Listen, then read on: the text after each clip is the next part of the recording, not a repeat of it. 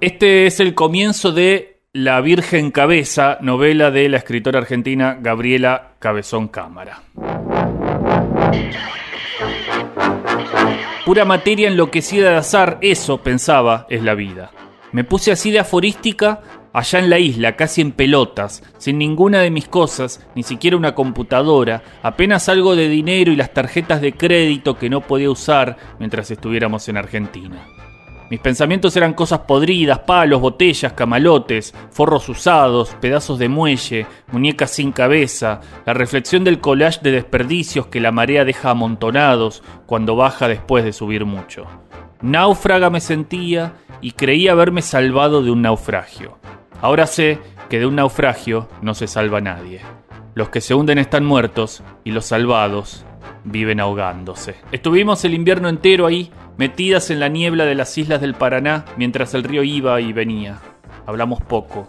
A mí el dolor me fundió con las cosas y me recortó de todo. Floté, ajena a lo que me sostenía. Los aromas de la cocina y el calor de la salamandra, las cosas de Cleopatra, que ejerció todos sus talentos a la sombra de la cabeza de la Virgen, y a la de mi estupor, ante la indiferencia de la vida y de la muerte, de la materia que derrocha mundos y criaturas en sus propias aventuras. Permanecí doblada sobre mí misma en posición fetal, igual que la que se hacía en mí y pese a mí. Mi vientre estaba vivo de esa hija que me estaba creciendo, pero yo era un cementerio de muertos queridos. Me sentía como una piedra, un accidente, un estado de la materia, una roca con conciencia de que será fundida y solidificada y transformada en otra cosa y me dolía saberme. No investigué el tema, pero seguramente no hay una roca igual a otra. O sí, ¿quién mierda podría comparar todas las piedras del tiempo?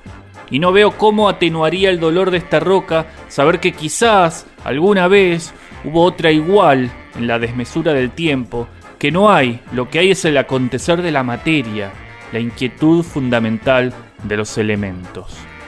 Que hubiera o no hubiera habido nunca otro accidente idéntico a mí misma o a Kevin me importaba y me sigue importando un carajo. ¿A quién se le ocurrió que la unicidad es evidencia de resurrección? No veo por qué habría que pensar la naturaleza con un criterio fordista. No es una línea de montaje, los productos no son todos iguales. Luego hay Dios. No hay Dios, le dije a Cleopatra algunas veces, las pocas que le hablé, cuando me venía con el analgésico imaginario de su exuberante psiquis.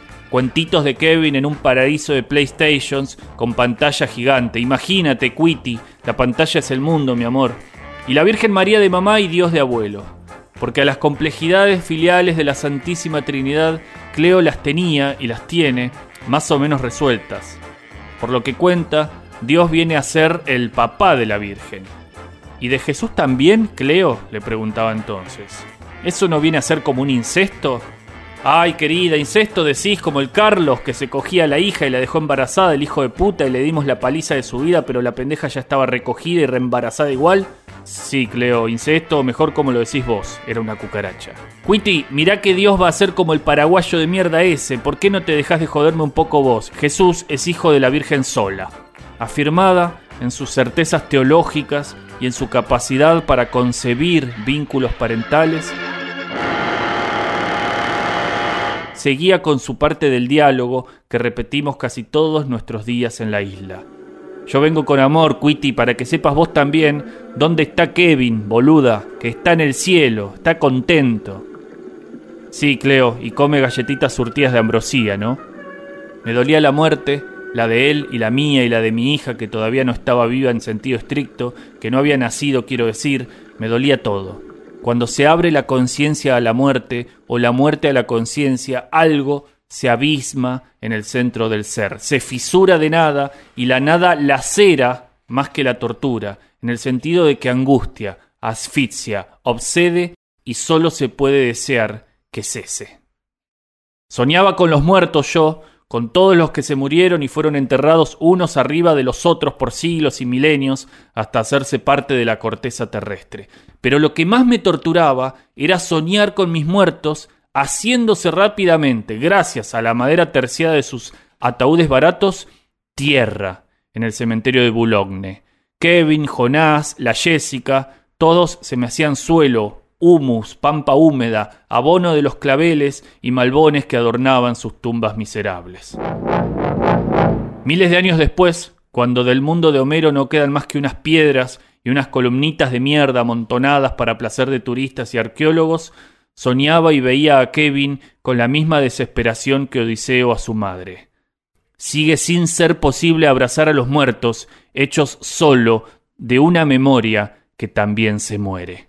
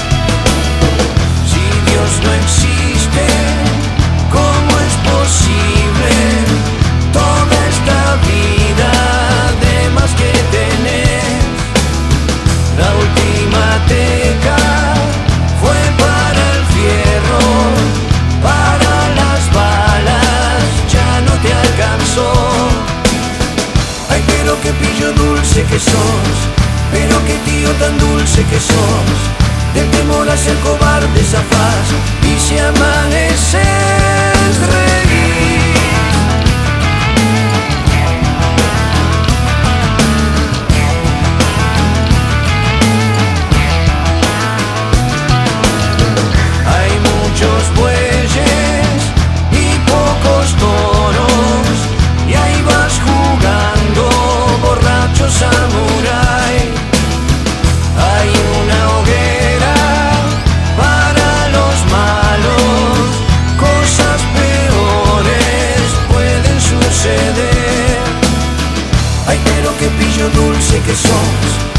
al club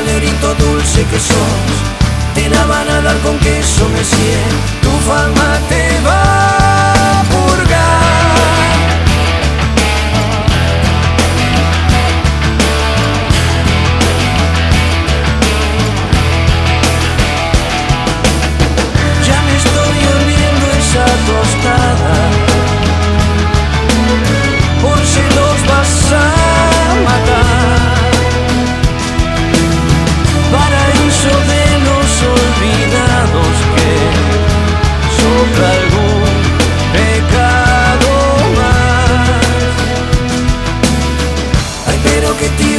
dulce que sos, qué lindo rufián, qué dulce que sos.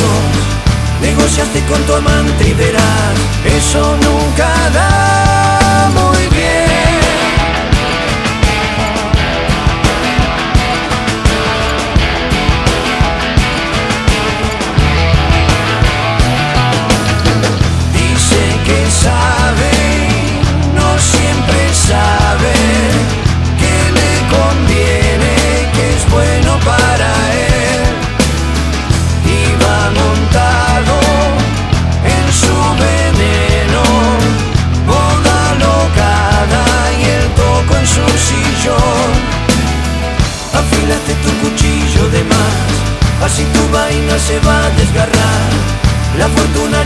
harta de vos